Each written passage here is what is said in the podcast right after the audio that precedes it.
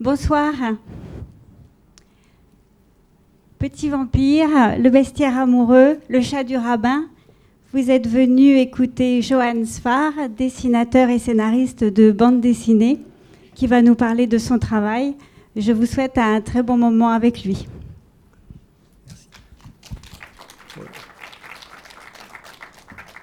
Bonsoir, vous, m'entendez bien?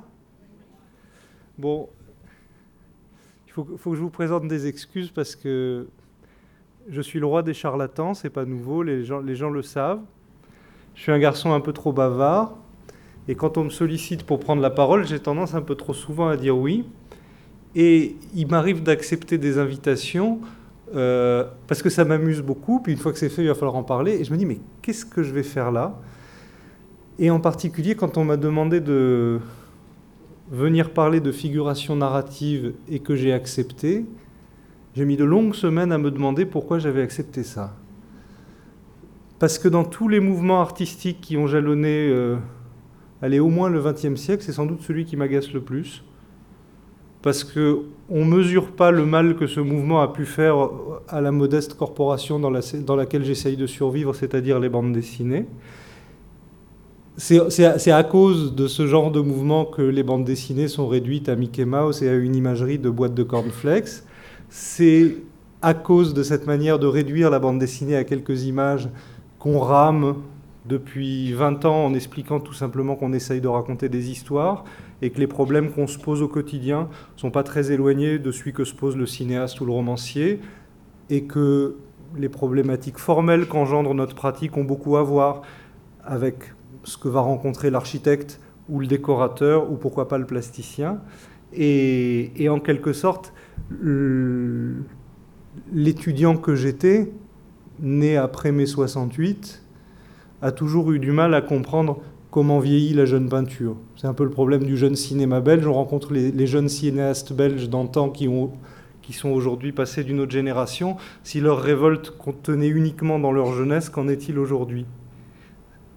Et je crois qu'il y a une raison pour laquelle je suis là ce soir, c'est que j'ai eu, pendant, quand j'étais étudiant, une grande fascination pour l'œuvre de Henri Cueco, chez qui j'ai vu un immense poète et qui m'a réconcilié d'un coup avec toute cette génération-là. Parce que quand on me les a enseignés, c'était pas très drôle. J'étais, je suis auteur de bandes dessinées, je dessine des bandes dessinées depuis toujours, et, mais j'ai toujours adoré l'histoire de l'art. J'avais beaucoup de leçons de ça, des leçons d'esthétique, de tout ça. Alors, on nous enseignait des périodes formidables. Par exemple, on parlait de Marcel Duchamp, on parlait de tout ça et ça me fascinait. Et puis ensuite, on arrivait à tous ces mouvements qui, tous les trois ans, arrivaient pour faire la révolution et battre en, battre en brèche le travail des anciens. Et on me montre ceux-là qui, qui jettent Marcel Duchamp à la poubelle et qui sont moins drôles que Marcel Duchamp, qui écrivent moins bien que les copains de Marcel Duchamp, qui me font moins rigoler et qui sont infiniment moins révolutionnaires et moins jeunes et tout ça et qui, qui sont confrontés à ce problème terrible pour un révolutionnaire d'extrême gauche en mai 68. Pour parler au peuple, il faut utiliser des images, des images à l'ancienne, peintes de manière très pompière, et à ce compte-là, l'étudiant qui les découvre, il trouve que Marcel Duchamp est plus drôle. C'est pour ça que c'est très difficile dans les livres d'histoire, dans les livres d'esthétique et dans les musées de parler de ce mouvement pictural. C'est pourquoi des gens comme Cueco ont peut-être du mal aujourd'hui à en parler ou à venir les présenter dans un contexte comme celui-là. Et tout ça, je l'ai oublié le jour où j'ai rencontré Henri Cueco et où j'ai vu qu'il y avait chez lui un goût de peinture et de poésie qui me faisait penser soit à Alphonse Allais, soit à la pataphysique, soit à Roland Topor, enfin à des gens qui me font beaucoup plus aimer l'existence et dont le travail poétique dit des choses sur notre société, recèle un aspect politique, mais de manière peut-être un peu moins, allez, tonitruante que le groupe constitué qu'on a, qu'on a essayé de nous enseigner ou de nous raconter. Ce qui me plaisait chez Henri Cueco, c'est sa manière d'expliquer la petite peinture. Et qu'est-ce que c'est la petite peinture? Qu'est-ce qu'on a à dire avec ça?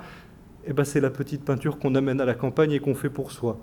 Parce que l'acte de peindre, c'est pas ce qu'on va mettre sur un tableau, c'est pas ce qu'on va présenter au monde, c'est la stance qu'on a, le fait de se tenir debout devant quelque chose et d'avoir une relation avec ce qui est devant nous. Et là, je me suis aperçu que comme auteur de bande dessinée, comme raconteur d'histoire, eh ben, ça, ça me parlait.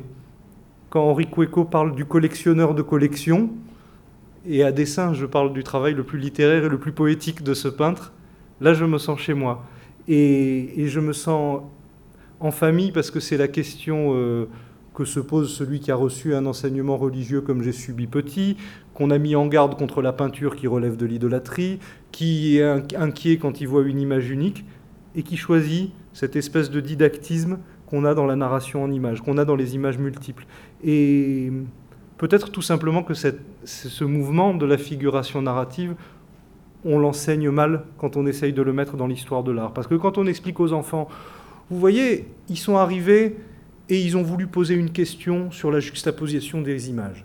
Ils se confrontaient au cinéma d'un côté, à la bande dessinée de l'autre, à cette multiplicité d'images qu'amène la société de consommation, et ils ont voulu demander quelle était la place de l'image unique dans ce monde-là.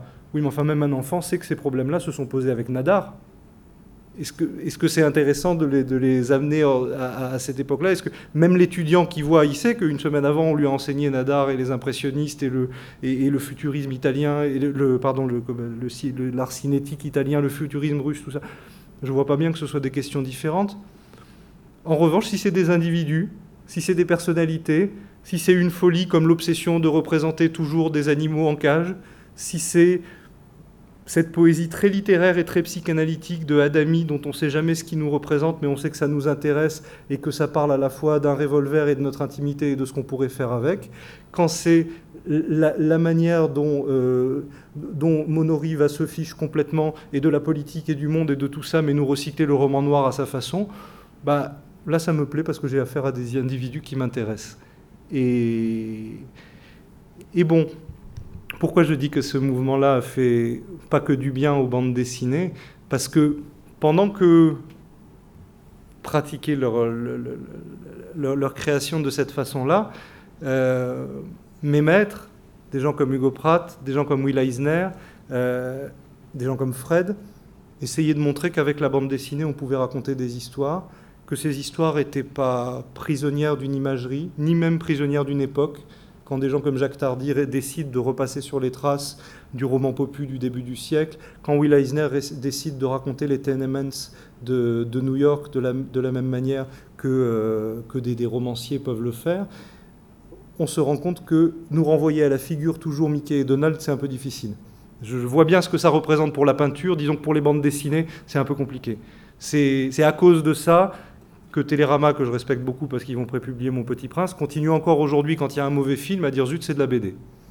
C'est encore à cause de ça aujourd'hui que dès qu'il y a des images criardes, aujourd'hui on dit c'est de la BD. Il y a eu des images criardes dans les bandes dessinées parce que les moyens de reproduction ne permettaient pas de faire autre chose.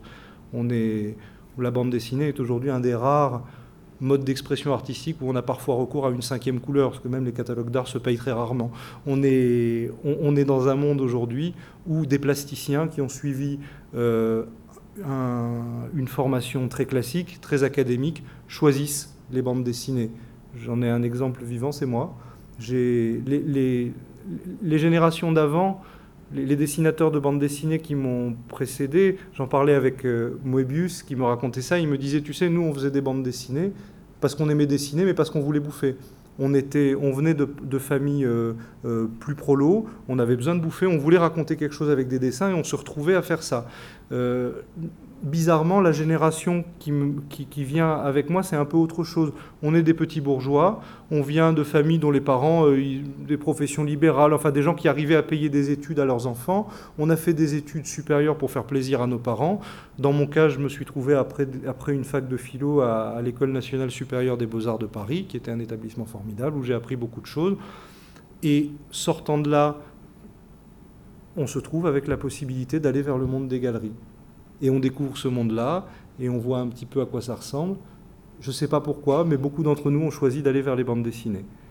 Euh, ça, ça nous interroge d'abord sur, sur ce qu'on veut faire dans l'existence, sur ce qu'on a envie de raconter et tout, mais ensuite, non pas sur le statut de l'image unique, mais sur le statut de l'œuvre unique. J'ai été tiraillé pendant mes études et pendant ma formation entre deux mondes. D'un côté, le monde du musée et des beaux-arts qui valorise l'œuvre qui est au mur. On vous dit toujours que quand vous avez le catalogue, c'est moins bien, qu'il faut voir l'œuvre en vrai. Et de l'autre côté, ce monde des illustrés, de, des bandes dessinées, du truc, où au contraire, en tout cas pour ma part, on déifie l'œuvre reproduite. J'ai aucune fascination pour mes propres dessins quand je viens de les faire, que ce soit des aquarelles, des peintures, des, des encres de Chine, tout ça. En revanche, je suis ravi quand c'est imprimé. Et j'aime aller à l'impression, et j'aime avoir le compte fil pour voir si la trame est traditionnelle ou aléatoire. J'aime voir si la quadrichromie bave pas trop. Quand on fait du noir et blanc, j'aime savoir si on est en traditionnel ou en simili. J'aime savoir quel papier on utilise. Je sais que le Munken est celui qui convient le mieux à mes dessins, et je suis ravi quand on fait ça. Et on, est aujourd'hui dans, un monde où le, lieu de l'œuvre d'art se déplace on peut, c'est pas pour ça que c'est intéressant, c'est pas pour ça que tout, euh, est digne d'intérêt, mais euh, on a le droit, venant des bandes dessinées, parfois de piquer des petites colères, comme a pu faire Hugo Pratt. Euh, Hugo Pratt, ça l'agaçait de voir euh, des types qui piquaient des, chars dans des BD de guerre et puis qui les mettaient sur un, mur en mettant des trames en gros et tout ça. Ça l'a tellement énervé qu'un jour il a pris des cases de BD à lui, il les a agrandis, il a tellement zoomé dedans que ça devenait une, une abstraction totale et il a fait une exposition magistrale qui arrivait dans son romantisme, dans son goût à lui, euh, dans, la suite ou de Kandinsky, ou de Mondrian, ou de Paul Klee, en tout cas de ces artistes pour qui la composition artistique relève d'une question de mélodie, de hauteur, de placement de lignes et de rythme dans une image, et relève certainement pas du verbiage politique ou de la mise en cause ou finalement, en dernière analyse, du journalisme. Et je crois que ce qui agaçait beaucoup les auteurs de bande dessinée que je considère comme mes maîtres, c'est l'idée qu'on puisse utiliser la bande dessinée comme un argument journalistique pour dire, c'est une des phrases que je préfère de Serge Gainsbourg, il, était, il est arrivé une nuit un peu tard dans un hôtel avec ses musiciens, il avait bien, il avait bien 55 ans à ce moment-là, et ils ont fait le bar au pied de biche, ils se sont bourrés la gueule pendant toute la soirée, ils ont tout cassé, ils ont fait un trou dans le tapis de billard. Le directeur de l'hôtel arrive et trouve Gainsbourg assis sur le tapis de billard à 5h du matin et Gainsbourg lui dit On est des jeunes, monsieur, on déconne. Ça, j'aime bien. Et, et bon, qu'est-ce que je fais là? Je, je, je crois que parmi mes camarades, je suis le seul à avoir toujours refusé, sauf en une exception, c'était le musée d'art et d'histoire du judaïsme, qu'on mette mes planches sur le mur d'un musée. J'ai toujours refusé ça pour une raison simple, c'est que les bandes dessinées, c'est pas fait pour ça. Le, musée, c'est le lieu pour mettre une œuvre au mur, pour que tout le monde la regarde. Mon, mon maître Baudouin, Edmond Baudouin, m'a toujours dit, pour faire une case de bande dessinée, tu mets dans ta case tout ce que tu sais de la composition d'un tableau, et une fois que tu l'as fait, tu mets un coup de pied dedans et tu fiches un peu en l'air la composition. Parce qu'un tableau, tu dois plonger dedans, une image de bande dessinée, tu dois glisser de l'une à l'autre. L'objet plastique en bande dessinée, ça n'est pas la case, ça n'est même pas la page, c'est la double page qui s'offre au lecteur. Alors pour le coup, oui, comme un tableau de Mondrian, mais aussi comme une double page de journal, où l'œil va devoir être orienté. Contrairement au cinéma qui nous offre un défilement. Imaginez qu'un film passe ici, on peut se lever, faire pipi, revenir, le film aura avancé. Si je veux aller faire pipi au milieu de la lecture d'une bande dessinée, elle n'aura pas avancé toute seule. Donc le, moteur du cinéma, c'est le, projectionniste, le, moteur de la bande dessinée, c'est le nerf optique du lecteur. Et comme le lecteur n'a pas toujours de grandes dispositions pour les bandes dessinées, il faut qu'il puisse lire dans un train, dans des lieux que la, la décence interdit de nommer, et surtout qu'il ne fasse pas d'efforts. Donc on développe toute une stratégie, comme les journaux, pour qu'ils puissent lire ça. Et quand on est entré dans ce chemin de lecture, on ne peut plus revenir en arrière. Du jour où j'ai décidé, parce qu'il faut décider, que c'était ça et que ce n'était pas l'image unique, je me suis plus jamais demandé si une de mes images était belle ou pas, et je savais que j'étais à jamais perdu pour l'esthétique. Ce que je me demande quand j'ai terminé une image, quand j'ai terminé une page, quand j'ai terminé une double page, c'est est-ce que c'est juste? Notre professeur aux Beaux-Arts, Jean-François Debord, nous disait qu'on devait marcher armé dans la rue parce qu'on avait un ennemi, c'était le mime. Et que si on en croisait un, on devait le tuer sans sommation. Que le dessinateur doit savoir qu'un verre, ça ne se prend pas comme ça, ça se prend comme chez Rembrandt qui dessine au, bambou, ça se prend comme ça. Et donc, dès qu'on fait une bande dessinée, on se demande si on fait des gestes justes, si on raconte bien, si on est dans le texte, et on se pose des questions qui n'ont plus rien à voir, ni avec l'esthétique, ni avec les musées, et qui deviennent des préoccupations théâtrales. Et en ça, oui, il y a une discipline artistique avec laquelle je me sens cousin, c'est le théâtre, peut-être bien plus que la littérature, et je sais que je suis perdu pour le, pour le monde du musée. Je sais qu'on pourra jouer avec des dessins, les mettre au mur, on pourra peut-être faire des jolies choses, mais il y, a un contresens à vouloir nous mettre là-dedans. Donc euh, peut-être, je me suis dit, ça valait le coup que je vienne pour raconter ça. pour raconter que vraiment ça n'a rien à voir. Et, et que le métier d'un auteur de bande dessinée, qu'il soit mauvais, bon, qu'il fasse de la pornographie, de la bagarre, c'est de raconter une histoire. Et alors, quand, je m'aperçois, je me dis qu'est-ce que j'ai appris aux beaux-arts? J'ai appris le dessin, ce qui est l'outil avec lequel je travaille tous les jours, mais surtout j'ai eu plein d'histoires à raconter. Alors je repars de là. Et, là, si je vais les espionner de cette façon-là, mes aînés, parce que moi j'avais pas moi, je les appelle pas la jeune peinture ou la figuration narrative ou le nouveau réalisme. Moi, je les appelle les profs. C'était les profs aux Beaux-Arts, ces types-là, quand j'étais étudiant. Et alors, il y en a qui étaient sympas, il y en a qui l'étaient moins. Cueco, il était formidable. Euh, il y en a un autre qui était éblouissant, je sais que c'est hors sujet, mais que j'aimais beaucoup, c'était Claude Viala. Parce que, qu'on le veuille ou non, il a beau expliquer sous tous les angles qu'il peint la structure d'une toile, qu'il peint tout ça, bah c'est haricot, c'est fichtrement joli. Et moi, je suis toujours l'imbécile. Moi, je suis le, professeur Colombo. on peut me l'expliquer de la manière la plus intelligente du monde. Il reste que via là, je trouve ça joli. Il reste que il y a d'autres gens qui vont convoquer tout un savoir anatomique, machin. Par exemple, enfin, je sais pas. Et eh ben, je vais, je vais moi m'amuser. Et, je m'aperçois que je cherche toujours la mélodie dans des choses comme ça. Et tout ce qui est sériel, tout ce qui est répétitif, tout ce qui est mélodique, et eh ben ça, ça a à voir avec les bandes dessinées. C'est pour ça que je m'entends bien avec les architectes, c'est pour ça que je m'entends bien avec ces gens-là, parce que une bande dessinée, c'est ça. C'est on passe d'une image à l'autre, d'une image à l'autre, d'une image à l'autre, et à un moment, on tourne la page. Donc, bizarrement, on va se sentir plus chez nous parfois, chez des artistes qui sont pas dans la représentation, qui sont pas dans la figuration, qui sont pas dans le dit du quotidien, mais qui sont dans la musique. Parce qu'on s'aperçoit au bout d'un moment, moi je ne suis pas là pour, euh, pour faire le bien des autres, je suis là pour améliorer mes propres histoires. Donc quand je vais voir un artiste, je vois qu'est-ce que je peux lui voler. Ce que j'essaye de leur voler, c'est leur rythme. Et le cœur d'une bande dessinée, le cœur d'un récit, mais peut-être c'est vrai aussi pour un roman, en tout cas je suis certain que c'est vrai pour un poème et pour une pièce de théâtre, c'est le rythme. Dans une bande dessinée, c'est ni l'histoire, ni le dessin, c'est le sismographe qui aura chez le lecteur pendant qu'il assistera au... C'est le, Il y a d'excellents... Euh, accompagnateurs de musique, il y a d'excellents musicologues. Celui qui va avoir du succès, c'est celui qui est un bon mélodiste. Je euh, moi, j'aimais bien quand, je me souviens plus qui parce que j'ai pas de mémoire, disait que la, la poésie consistait à savoir quelle était la bonne hauteur pour une porte. Et, et, je le mesure en dessin. Je sais que quand je décide de faire une porte très haute ou un plafond très bas, je sais que ça veut dire quelque chose. Et dans ce domaine-là, la nouvelle figuration m'aide pas beaucoup. Et D'autant que souvent, installer l'art dans le terrain politique de manière aussi revendicative, c'est s'autoriser à, dire un peu des, conneries plus grosses que soi. J'ai entendu un de ses professeurs, alors je ne le nommerai pas par, euh, par charité chrétienne, qu'il est temps que j'apprenne. J'ai entendu un de ses professeurs euh, dire, quand j'étais étudiant, j'avais fait je ne sais pas quel dessin, dire, vous savez, nous venons après le nazisme, nous sommes des peintres post-auschwitziens. Donc on ne peut plus dessiner le monde maintenant de cette et j'ai eu le malheur de dire euh, étudiant mais j'étais déjà un peu emmerdant j'ai dit mais vous savez que le nazisme c'était pas un mouvement pictural. Et et, parce qu'il ne faut pas tout mélanger, et parce que les, les, engagements des artistes sont toujours ridicules, et ridicule, être ridicule aux yeux des autres, c'est pas grave, ça nous arrive à tous, mais se ridiculiser soi-même à ce point-là, c'est préoccupant. Genre, j'ai une très belle histoire, très tragique, que j'aime bien, mais c'est sur ce qui viendra après au Grand Palais, c'est sur les mêmes murs. Il va y avoir Émile Nold bientôt ici, c'est un de mes dessinateurs et de mes peintres favoris. Pendant de longues années, en France, le seul musée qui œuvrait pour l'expressionnisme, qu'il soit allemand ou autrichien, en tout cas il faisait beaucoup, c'était le musée de la Ceita. Euh, maintenant qu'on n'a plus le droit de fumer, on ne peut plus voir d'allemand chez nous, c'est dommage. Euh, Émile Nold, je l'adore parce que pour moi, c'est toute la tragédie de l'engagement politique de l'artiste moderne.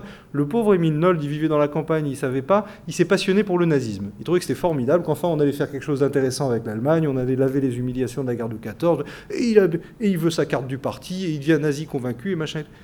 Et tout d'un coup, il reçoit une lettre et le parti nazi lui interdit de peindre parce qu'on a décidé qu'il était un artiste dégénéré. Alors, moi, ça, ça me rappelle l'histoire de la petite Vietnamienne qui était dans mon école au collège et qui était terrorisée parce qu'on lui a dit qu'à l'école, il y avait une chinoise. Et c'était elle. Et, moi, j'adore, ces idées-là. Et, donc, évidemment, je suis un planqué parce que un artiste qui expose au musée, il est obligé de dire ce qu'il pense, il est obligé de raconter un truc et il est obligé de prendre position par rapport à son époque et d'expliquer que le général de Gaulle c'est la chienlit, etc., etc. Il savait pas ce qui nous attendait. Et Tandis qu'en bande dessinée, ou en tout cas quand on raconte une histoire, c'est beaucoup plus marrant parce qu'on est dans un didactisme finalement très grec, dans lequel dès qu'un personnage a dit quelque chose, on peut en mettre en scène un autre qui raconte autre chose. Autant le but d'un peintre, c'est d'être compris, ou en tout cas d'être entendu, autant celui d'un narrateur, c'est de brouiller les pistes. Moi, je, serais très triste si après une de mes histoires, le lecteur pouvait dire, ah bah tiens, ce phare, il pense ça. J'aime bien, après avoir fait le chat du rabbin, être invité autant par des ecclésiastiques, des rabbins et des imams d'un côté, et par des athées radicaux de l'autre qui me disent, tu sais, on est d'accord avec toi. Moi, je mets en scène une vingtaine de personnages qui se racontent leur vie. Je suis ravi, que, je suis ravi de brouiller les pistes. Et, et bon, alors peut-être qu'on dialogue avec tout ça. Peut-être que peut-être qu'aujourd'hui, faire des bandes dessinées, c'est pas être le porte-drapeau de la tradition des, auteurs de bande dessinée. C'est pas s'inscrire dans un genre. La bande dessinée, c'est pas forcément le récit de genre. Je crois qu'il faut y voir le mode d'expression de, jeunes gens qui sont arrivés et qui ont été trop gâtés par la culture, qui ont eu accès, si je veux être grossier, je dirais en même temps à Beaubourg et à Louis de Funès. Parce que quand on était petit, on, on biberonnait à, toutes ces choses-là. Et bien malin celui qui peut dire aujourd'hui si son influence vient de l'art contemporain, du cinéma, de l'architecture ou de la poésie. En tout cas, même chez le plus arriéré des auteurs de bande dessinée, même chez celui qui saurait dessiner rien d'autre qu'un barbare avec une hache, je ne crois pas qu'il n'ait pas subi à un moment ou à un autre une influence de l'art contemporain, de la poésie, de la musique sérielle ou de ce qui se passe autour de lui, parce que de toute façon, on ne peut pas se boucher les oreilles toute la journée. Et, dans ce contexte-là, oui, je crois que la bande dessinée a sa place au musée. Je ne veux pas passer pour un réac, mais pour moi, c'est pas sur les murs. La bande dessinée a sa place au musée parce qu'elle est là pour raconter des choses. Et parce que partout où il se passe quelque chose dans nos cités, oui, la bande dessinée peut trouver sa place. Et c'est vrai que la, seule fois où j'ai accepté de mettre mes, pages sur un mur, c'était euh, quand, le musée d'art et d'histoire du judaïsme a voulu parler, euh, je ne sais pas comment ils, ont appelé ça, c'était pas les juifs et la bande dessinée, mais ça y ressemblait un peu. Ah oui, l'histoire c'était cette espèce de littérature que les exilés se sont traînés avec eux à Brooklyn et qui a évolué et qui nous permet de raconter l'histoire du siècle. Alors ça oui, si c'est un peu au mieux le chroniqueur et au pire le perruquier du roi, ça m'amuse bien. Et j'ai vu quelque chose de très, très symptomatique, mais c'est pour ça que l'histoire de l'art est très inquiétante. J'ai une génération plus jeune encore sous la, sous la main, comme je fais le dessin animé du chat du rabbin, j'ai une vingtaine de dessinateurs qui ont, qui ont, à peu près 18 ans, entre 18 et 20 ans, et ils viennent travailler avec nous, ça fait deux mois qu'on bosse avec eux. Et je les ai revus avec un sourire d'une oreille à l'autre. Il y a toujours dire Oh, on est revenu du Grand Palais, c'était super et tout. je dis Ah oui, vous avez vu Adami, Koueko Non, c'est qui? Je sais pas, vous étiez voir quoi? Ah, on était voir Marie-Antoinette, nous. Pourquoi? Parce qu'ils adorent dessiner. Parce qu'ils adorent dessiner, ils ont, un, ils ont un carnet en main toute la journée, ils passent leur temps à dessiner ce qu'ils ont devant les yeux, et ça, ça les a vraiment fait marrer de savoir que les nanas de chez Marie-Antoinette avaient un coup plus long. C'est pas un coup plus long, c'est qu'à l'époque de Vigée Lebrun, de machin, tout ça, ils, portaient autrement les vêtements. Oh oui, mais quand même, elles avaient des gros culs. Oui, alors attends, c'est parce qu'à l'époque, les, nanas travaillaient moins, parce qu'elles avaient des vêtements différents. Et là, ça les a passionnés. Et je me suis aperçu qu'ils amenaient là-dessus un regard qui avait rien à voir avec l'histoire de l'art, qui était un regard de petit gourmand, qui a envie de dessiner toute la journée, qui a les yeux grands ouverts. Et la bonne nouvelle, parce qu'en voyant ça, vous allez dire, ah mince, ils sont réacs, ils sont dans la figuration, ils comprennent rien. Non, la bonne nouvelle, c'est qu'ils ont compris que l'image photographique et l'image cinématographique ne disaient pas tout sur le réel. Et la dictature qui est tombée comme une enclume sur le monde de l'art depuis Nadar vient de s'achever. Parce que quand les photos et le cinéma sont arrivés, tous les peintres, comme une fourmilière dans laquelle on a mis un coup de pied, ont passé, allez, un siècle, à se demander comment on va contourner ce truc-là. Et ils ne se sont pas aperçus que c'est en train de mourir de soi-même, tout simplement parce que le langage photographique et le langage cinématographique s'apprend très vite surtout maintenant avec la multiplication des chaînes, des cinémas, des machins, on comprend très vite la narration du cinéma et de la photo. Pourquoi c'est ennuyeux de regarder les photos de vacances? Parce qu'elles se ressemblent toutes, parce qu'on fait tous les mêmes. Pourquoi c'est ennuyeux de regarder un film américain parce qu'ils sont tous racontés pareil? Pourquoi c'est ennuyeux de regarder le cinéma français quand il a eu l'avance sur recette Parce que c'est fait par les mêmes cinéastes qui vont dans les mêmes dîners, et au bout d'un moment, c'est la même narration. Et je me trouve avec des gamins de 18 ans qui ont un crayon, un carnet, qui ont envie de dessiner parce qu'ils s'aperçoivent que dans le réel, il y a autre chose. Comme moi, quand j'étais étudiant, que j'ai voulu faire des autopsies, donc j'allais à l'hôpital Pasteur de Nice et on découpait des cadavres pendant 3 heures, et je pensais que je savais le réel, et en sortant de là, J'étais tellement dégoûté que je voyais un petit gamin qui courait, un arbre, un oiseau, et je les dessinais autrement. Donc en les saturant d'images photographiques, en les saturant de ces images que seul Moshe Dayan pourrait regarder parce qu'elles obéissent à un seul œil, ils ont découvert par eux-mêmes qu'il y avait autre chose dans le dessin, et ils arrivent au dessin sans aucune connaissance de l'histoire de l'art sans aucune posture doctrinaire politique parce qu'il croit plus en grand chose. J'en ai même vu un qui avait une casquette avec l'étoile rouge du gouvernement chinois parce qu'il l'a trouvé jolie. Ils arrivent au dessin parce qu'ils ont envie de dessiner, parce qu'ils ont envie de raconter ce qu'il y a autour d'eux, et parce que, et sans le savoir, c'est les cousins de Truffaut, parce qu'ils sont amoureux d'une fille et qu'ils ont envie de la dessiner. Quand ils sont avec elle, ils vont lui dire qu'ils vont la dessiner le plus jolie possible, et quand ils sont avec leurs copains, ils ont, envie de dire « Ve comme elle est bandante ». Et je leur suis très reconnaissant parce que sans le faire exprès, ils dépoussièrent tout. Et, euh, et c'est. J'y arrive pas, ou peut-être je suis fatigué, j'arrive pas à croire aux motivations politiques, sauf si ça permet de draguer des filles. J'arrive pas à croire aux motivations très élevées. Je crois qu'il y a un moment où il y a une urgence de raconter des trucs, tout simplement parce qu'on aimerait être spectateur d'une œuvre qu'on ne voit pas, alors on la fabrique soi-même. Et tous les jeunes gens que je croise aujourd'hui, euh, je les trouve formidables parce que je les trouve sans œillère. Euh, et je ne suis pas en train de dire du mal de la figuration narrative, je suis en train de dire du mal de moi. Quand j'ai débarqué, j'en avais des comme ça de. J'étais avec l'idée, il y a un truc à gagner pour les bandes dessinées. Je me disais, il y a moyen. Et je ne disais pas, il y a des livres à créer. Je disais, il y a des auteurs formidables comme Hugo Pratt ou comme Fred. C'est eux qu'il faudrait foutre au musée, c'est eux qu'il faudrait mettre en avant, etc., Il a fallu le temps nécessaire que je m'aperçoive que tout était très bien à sa place, parce que le jour où on a la reconnaissance et le musée, on est bien emmerdé. Et comme disait Brassens, c'est comme la rosette, on ne sait plus quoi en faire. Et et là, je m'aperçois que ces problèmes-là, ils se règlent d'eux-mêmes. Et on voit arriver maintenant, ils auront le temps de se déconsidérer et de faire n'importe quoi, mais on voit arriver maintenant une génération de dessinateurs qui ne se posent plus ces problèmes-là. C'est-à-dire qu'ils fréquentent les mêmes facs, de, beaux-arts, de ce qu'on voudra, et puis ils vont faire des bandes dessinées, et puis un mois après, ils vont partir en Inde faire un carnet qu'ils vont publier chez un grand éditeur et ça va marcher, et puis deux mois après, ils vont faire une installation qui de plein pied relève de l'art contemporain parce qu'elle rejette l'histoire. Parce que l'art contemporain, c'est pas l'art qui s'inscrit dans l'histoire de l'art, c'est l'art que font les artistes d'aujourd'hui. Et ne pas voir qu'aujourd'hui, malgré eux, il y a des jeunes artistes qui pratiquent le syncrétisme à longueur de temps, tout simplement parce qu'ils ont le nez en l'air et ils vont là où ça les, ça les intéresse. Et ce qui me touche là-dedans, c'est qu'ils ne sont pas désabusés. Ils ont envie de dessiner. Et retrouver, pour moi, parce que moi je suis un militant d'une chose, c'est le dessin, retrouver le dessin au centre de toute chose, comme il s'écrivait au début, c'est-à-dire dessin EIN, le dessin, c'est un projet, ça, ça me fait plaisir et ça me touche. Et, je... J'aime beaucoup aussi la manière dont ils pratiquent la, la, compromission, les dessinateurs d'aujourd'hui. C'est-à-dire que on avait avant des artistes très purs, que même encore aujourd'hui, ça gêne de se voir institutionnalisé. Ils disent merde, on s'est quand même battu contre l'institution. C'est bon, arrêtez les gars, vous tenez le pays depuis 40 ans, arrêtez. Euh, on voit arriver aujourd'hui des types qui ont envie de bouffer avec le dessin.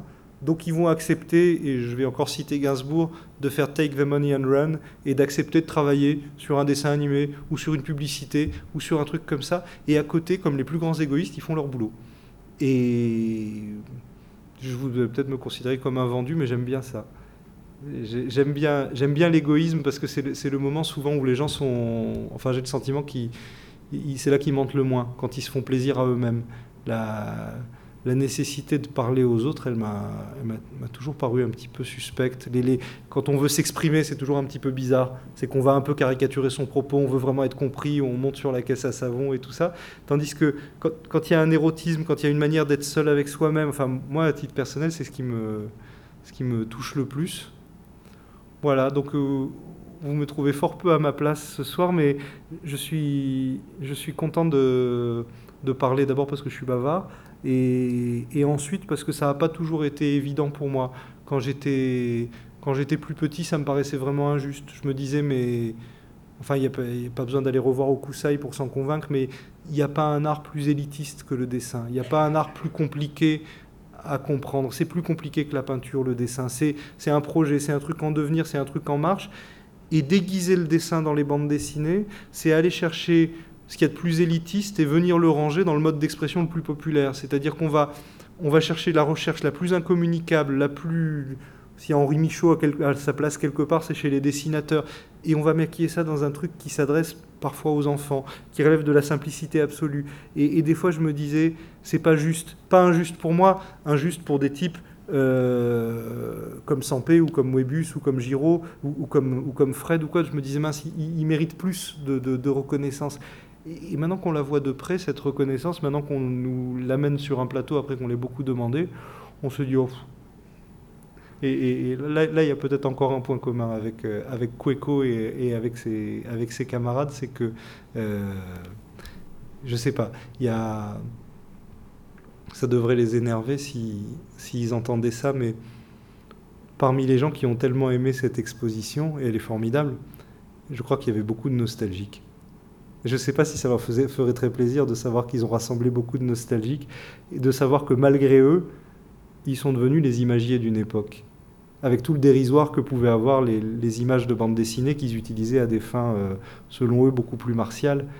Mais je crois que si les gens sont tellement ravis de venir voir aujourd'hui la figuration narrative, s'ils y voient tellement de bons souvenirs, c'est parce qu'elle est complètement inoffensive. Je, suis, je suis désolé, je suis vraiment un charlatan, je l'ai toujours été, mais ce soir, je crois que c'est le summum. Je, crois que le poisson hors du bocal et le garçon qui n'a rien à faire à l'endroit où il se trouve et qui parle d'un domaine qu'il ne connaît pas, qu'il ne maîtrise pas et qui relève pas du tout de ses passions, je crois que là, là j'arrive au pinacle. Donc quand on, arrive ou, tout au fond ou au sommet de quelque chose, il, il y a sans doute quelque chose à fêter. Je, j'avais déjà rien à dire tout à l'heure, mais maintenant encore moins. Donc si vous souhaitez me parler, ça me ferait très plaisir. Madame. Attendez, je vous donne le micro. Attendez. Ah, il donne. Ah. Qu'est-ce que vous pensez de Satrapi euh, en cinéma? Marianne Satrapi Ah oui, je la connais très bien. On a travaillé pendant, pendant 8 ans côte à côte. Euh, pour ma part, j'en pense que du bien. D'abord parce qu'on est amis intimes, donc c'est pas très facile d'en parler. Ensuite, parce que tout le monde connaît la valeur littéraire et politique de son travail. C'est une nana formidable qui raconte bien, qui a un sens et du tragique et du comique. C'est pas un, hasard si elle cite les comédies italiennes de Dino Risi ou de Scola à longueur de temps. Et au-delà de ça, elle, elle, nous a rendu un sacré service. Elle a ouvert une porte. Ça fait, ça fait 50 ans que le cinéma se sert des bandes dessinées pour faire des films de super-héros pour enfants, des machins, des Enfin, une dessinatrice de bande dessinée s'empare du cinéma. Elle arrive, elle vole ce langage-là, et elle y va avec ses fascinations euh, de gamine de Téhéran. Qu'est-ce qui lui plaisait en France quand elle était petite? C'était Catherine Deneuve. Elle a voulu Catherine Deneuve dans son film, elle l'a eu. Et elle y va avec cette idée très peu française que le cinéma, c'est pas le monde.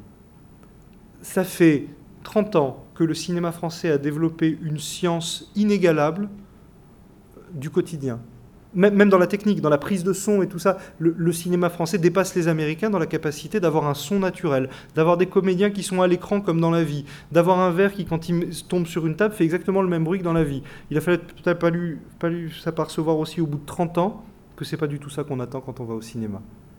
On attend une parabole, on attend un conte philosophique, on attend montrer l'existence telle qu'elle est, c'est être très peu, très peu dramaturge. Je sais que je suis doctrinaire en disant ça. C'est un des grands points communs entre Marjane et moi. C'est qu'on a toujours peur que les gens s'ennuient. En tout cas, quand on raconte une histoire, quand je parle, c'est très ennuyeux. Mais quand on raconte une histoire, on dit Attends, là, c'est le boulot, faut pas déconner. Et, elle, elle veut qu'on rigole, elle veut qu'on chiale pendant son histoire. Et elle n'est pas là pour dire un message. Et c'est là qu'on se trompe en la voyant. C'est pas un auteur politique dans le sens où elle viendrait sensibiliser les gens au sens. D'ailleurs, à chaque fois que Marjane parle de politique, elle raconte n'importe quoi. En revanche, elle raconte son histoire de quand elle était petite qui l'intéresse, pas parce que c'est l'Iran, mais parce que c'était elle. Et quand on parle de ses propres fesses, on est toujours meilleur. Et alors malgré elle, oui, tiens, elle, véhicule un message politique, on s'aperçoit que les, c'est le comment peut-on être perçant. On s'aperçoit qu'en Iran, bah oui, il y avait des gamines qui écoutaient Iron Maiden et que du jour au, lendemain, on leur a mis un sac sur la tête. Et oui, je, l'admire énormément, je suis, ravi qu'elle existe. J'ai, eu la chance d'être à Cannes pour la, première de Persepolis. Euh, personne n'a été applaudi aussi longuement, tout, le monde était en larmes, et euh, c'était un très joli film. Et je trouve que c'est aussi une lettre d'amour du cinéma, au cinéma. On voit bien que ce qui plaît à Marjane, c'est pas seulement de pratiquer. Je, je, comprends rien à la médiologie dès qu'on commence à parler des différences de médium et tout. Par contre, dès qu'on parle de fascination enfantine pour le cinéma, ça, ça me plaît. Et on sent que pour Marjane, le cinéma, c'est pas seulement le médium, c'est aussi ce que ça pouvait évoquer pour elle il y a un côté. Euh, pourquoi elle a fait du noir et blanc C'est parce qu'on se doute bien qu'il y a quelque chose qui lui plaît euh, quand, Bogart apparaît quelque part. Casablanca est jamais très loin. Elle dit que son cinéaste préféré, c'est Charles Laughton. On voit bien où elle veut nous emmener. Et euh, alors, qu'est-ce que c'est Marjane Satrapi? C'est une auteure de bande dessinée C'est une dessinatrice C'est une narratrice? Je ne sais pas. Je sais pas. Je trouve qu'elle a beaucoup de talent, en tout cas.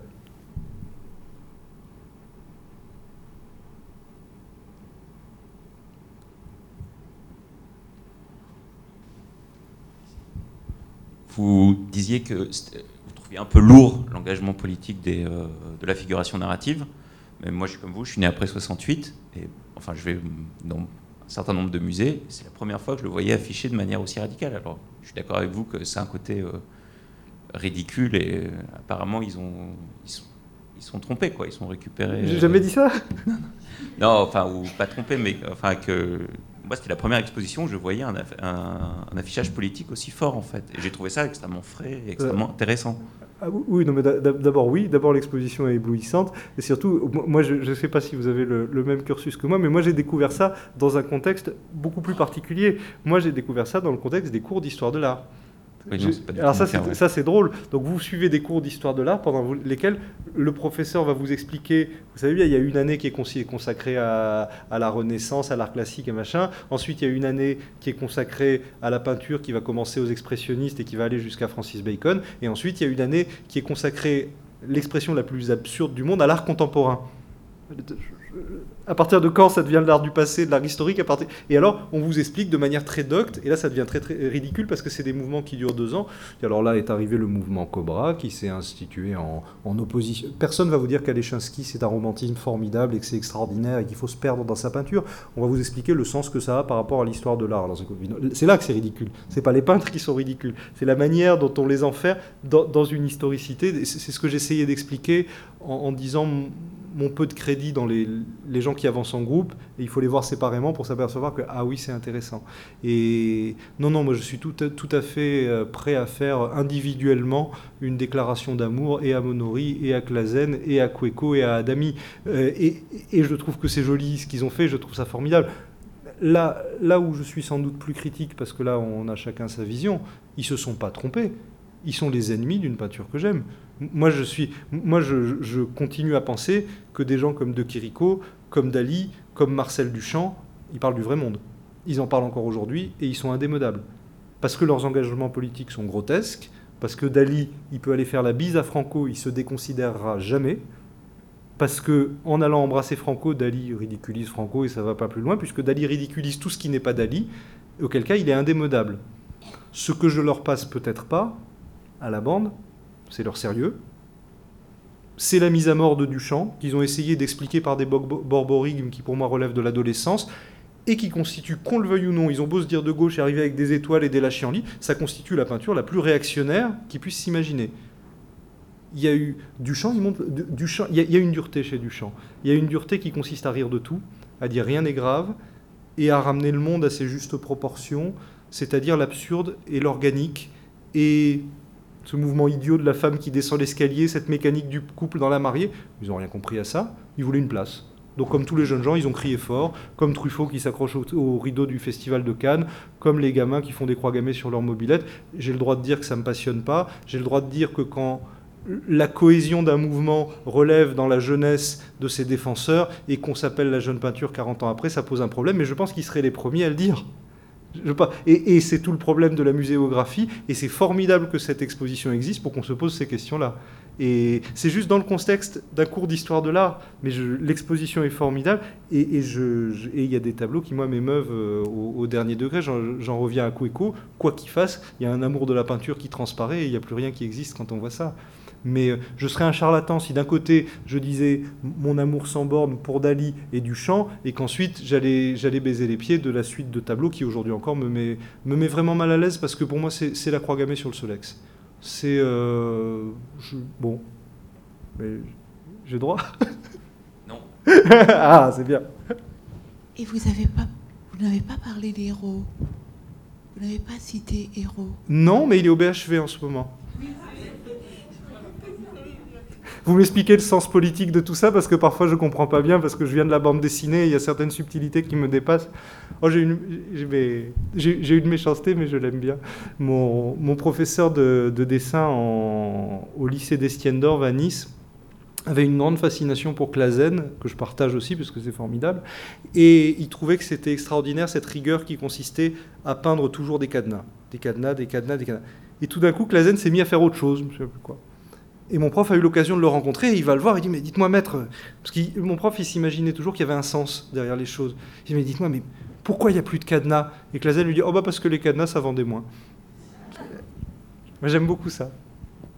Moi, j'ai- Moi, j'aime beaucoup quand, quand Hugo Pratt explique qu'il faut toujours travailler pour le pognon, parce que au moins on est tendu vers quelque chose et on s'oublie un peu. Balzac l'aurait dit aussi.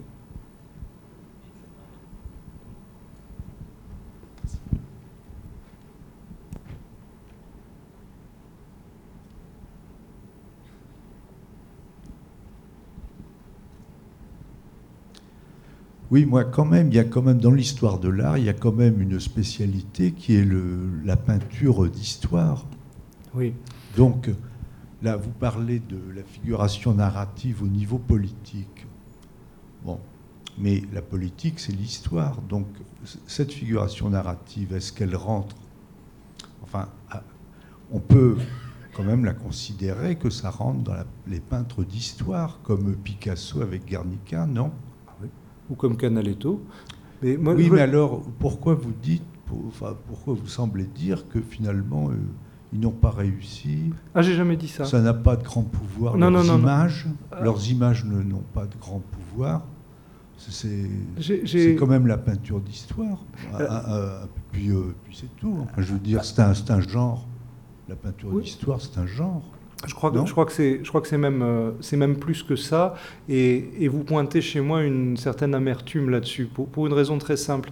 Je, je crois que depuis toujours, la, la peinture a véhiculé deux fonctions. La première, c'est effectivement d'amener un objet d'adoration. Et la deuxième, comme vous dites, c'est de dire le monde. Qu'il s'agisse de la tapisserie de Bayeux, qu'il s'agisse de Canaletto et des peintres historicistes de Venise, et, ou qu'il s'agisse même de la peinture de David. Euh, on est dans une peinture qui raconte le monde et qui, a ces deux fonctions. Le jour où la photographie et le cinéma débarquent, la peinture est volée, on lui, vole, on lui enlève de force ce rôle de raconter le monde et elle s'inscrit, vous avez raison, dans une, dans une quête euh, qui est plastique, qui devient très, euh, allez, on va dire très monothéiste tout d'un coup, qui est beaucoup plus lunaire. Et dans ce contexte-là, vous avez sans doute raison, la figuration narrative ramène ce rôle de peinture d'histoire. Là où je suis peut-être un peu jaloux, c'est que j'avais le sentiment que la bande dessinée s'en était emparée 100 ans avant.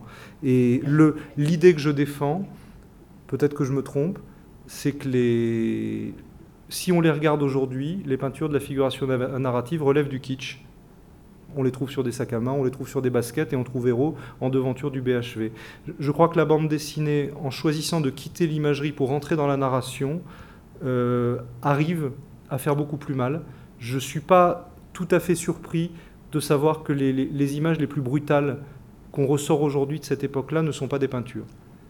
Ce sont ou des photographies, ou des images multiples, ou des films. Il y a quelque chose de romantique et nostalgique dans cette peinture quand on la regarde aujourd'hui. Et je ne dis pas que c'est un échec, je ne dis pas que c'est pas réussi, je dis que c'est tout sauf révolutionnaire. Et je dis qu'à l'époque, ça a sans, sans doute servi de drapeau à mai 68, mais qu'aujourd'hui, ça relève de tout sauf de la subversion. Et quand tout un mouvement se présente uniquement comme subversif, est-ce qu'il n'est pas en situation d'échec quand on s'aperçoit que l'image devient nostalgique? Et pourquoi cette, exposition a accueilli autant d'articles bienveillants, même en une du Figaro? Vous l'avez vu quand même, la une du Figaro, elle était formidable. Ils n'ont jamais rien vu d'aussi extraordinaire que cette exposition. Si on voulait prouver que ça relève non seulement de la peinture d'histoire, mais même de la chronique, c'est euh, c'est venu avec la nostalgie liée à mai 68. Je, heureusement, j'ai arrêté depuis quelques années d'intervenir dans des ZEP et dans des écoles. Euh, je l'ai fait beaucoup, dans, des quartiers pas particulièrement favorisés. Je ne vous dis pas l'amertume avec laquelle on peut voir. Je, l'ai vu. je, vu il y, a quelques, il y a quelques semaines à la, à la télé. Il y avait le, le commémo- commémoration de mai 68, donc on fait, on fait venir euh, bah, tous les types de Libé, de machin, tout ça, qui ont chacun écrit leur livre sur mai 68, sur comme c'était sympa et qu'ils avaient une vie sexuelle débridée, etc., etc. Et après, on fait venir quand même le représentant des, des étudiants d'aujourd'hui qui venaient de manifester pendant la journée parce que globalement, on va leur supprimer je ne sais pas combien de dizaines de milliers de, de postes de profs à la prochaine rentrée. Ils veulent pas vraiment changer la société. À la rigueur, ils voudraient juste avoir un boulot et ça va pas être évident. Le gamin, on le fait parler en fin d'émission. On lui dit Dites-moi, qu'est-ce que vous avez de nouveau à demander avec tous ces gens? Ça fait 40 ans qu'ils y sont et tout. Non, mais vous savez, nous, on voudrait bien des profs à la rentrée et tout. Bon, et puis c'est pas très sérieux votre truc. Il y a eu des débordements pendant votre manif. Vous n'êtes même pas capable de tenir vos troupes? Voilà. Alors, le contexte actuel aujourd'hui, c'est qu'on devrait prendre au sérieux l'imagerie avec Mao Tse-tung et Che Guevara. Et le gamin qui arrive en demandant juste des postes de prof, ça, ça relève souvent du rions un peu en fin de discussion. Donc c'est, j'ai sans doute tort, mais j'ai du mal à ranger ça dans autre chose que dans la devanture du BHV. Mais c'est sans doute une erreur. Mais le, la- pour vous, il y a-t-il une différence entre la peinture d'histoire et la peinture révolutionnaire? C'est pas. Est-ce que c'est C'est, pas pas, à moi qu'il faut, c'est pas à moi qu'il faut poser Oui, cette question. Bon, Euh, si vous me dites, si vous me dites c'est que ça. la, si vous, si vous me dites que la, Parce que- la, la figuration narrative a sa place dans l'histoire, qu'elle marque un moment dont tout le monde se souvient, qui est identifié et dont des images sont le symbole, oui, vous avez tout à fait raison et on est dans la peinture d'histoire. Euh, je pense que c'est un mouvement qui a réussi d'abord à poétiser une époque, ce qui est pas rien. Ensuite, à faire rire, parfois malgré lui, mais il y a eu des moments très drôles. Euh, la partie subversive, pour ma part. Peut-être qu'à l'époque je l'aurais vue, mais j'ai dû naître trop tard. Elle elle m'a pas sauté aux yeux. Mais euh, et, puis, et puis qu'on le veuille ou non, il y a parfois une espèce de sérieux omniprésent. C'est comme quand on croise les, collèges de pataphysiciens. Il y en a 9 sur 10 qui sont formidables parce qu'ils rigolent, et il y en a toujours un sur 10 qui est sérieux, qui met en cause l'intégrité de tout le mouvement, parce que c'est souvent lui qui va prendre la parole. J'ai- parfois un peu peur de ça, parce que je dois dire que en plus de l'exposition, il y a un catalogue qui est éblouissant. Et j'ai eu le malheur de me plonger dedans et de revoir certains des textes que j'avais jamais lus. De- Faut les... faut- Enfin, je sais pas, peut-être qu'à l'époque, on, on- Enfin bon. Parce que la, la bande dessinée, fondamentalement, c'est de la figuration narrative, non? Si vous Moi, la définissez, la bande dessinée, en général, c'est pas abstrait. La bande dessinée, ça consiste à raconter une histoire. Oui, mais d'une façon, avec un dessin figuratif. en Oui mais, général. oui, mais enfin, la bande, dessinée est, Non. est- la bande dessinée est née en 1900, ou un petit peu avant, à peu près en même temps que le cinéma.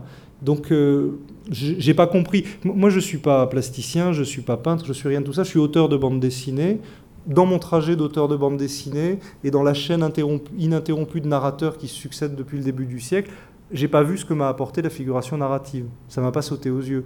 Euh, je vois bien en quoi ça consiste de peindre Mickey et Dingo chez les Khmers rouges, euh, mais faire ça au, moment, euh, au moment où Hugo Pratt invente Corto Maltese, faire ça au moment où Guido Crepax, qui lui est un vrai subversif, fait, euh, fait ses bandes dessinées, faire ça au moment où Charlie Mensuel arrive, faire ça au moment où il y a Harakiri, faire ça au moment où il y a tout ça, moi je ne peux pas m'empêcher de me dire qu'à cette époque-là, c'est dans la bande dessinée que ça se passe. Et, et, et c'est tout. Et, et là, on a des arts qui sont pas du tout amis. On a des arts qui sont foncièrement opposés. C'est-à-dire qu'on a d'un côté des gens qui se mettent dans un récit qui raconte une histoire, et on a de l'autre côté des gens qui travaillent par image unique et qui courent le danger de sauter le pas entre le musée et la publicité.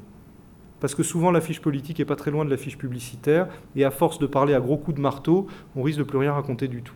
Or, tout le travail, allez, même d'un Pellart, qui pourtant n'est pas le, plus finot de- de- d'entre nous, c'est d'aller dans, du mouvement, dans de la bizarrerie. Moi, je ne peux pas garder mon sérieux quand je lis aujourd'hui, dit de manière très docte, que la figuration narrative a consisté à s'interroger sur le statut de l'image multiple.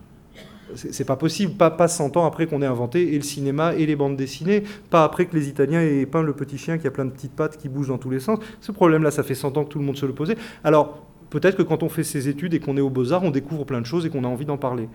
Mais le moment historique de la, de la figuration narrative, je le vois comme un moment romantique. C'est des jeunes gens qui ont crié très fort et qui sont sans doute aussi importants pour notre monde, peut-être pas que les Rolling Stones, mais disons que le groupe Ange ou que Marillion. J'y vois, j'y vois un moment musical, poétique, tout ce qu'on voudra. Je je peux pas dire que c'est ça qui frappe le plus fort et qui fait le plus mal pendant mai 68. Je- Mais peut-être c'est mon, mon appréciation. Si vous voulez me dire ce qu'il y a de plus subversif dans l'époque de 68, pour moi, ce serait le premier film de Chabrol, ce serait Les Cousins. Ça oui.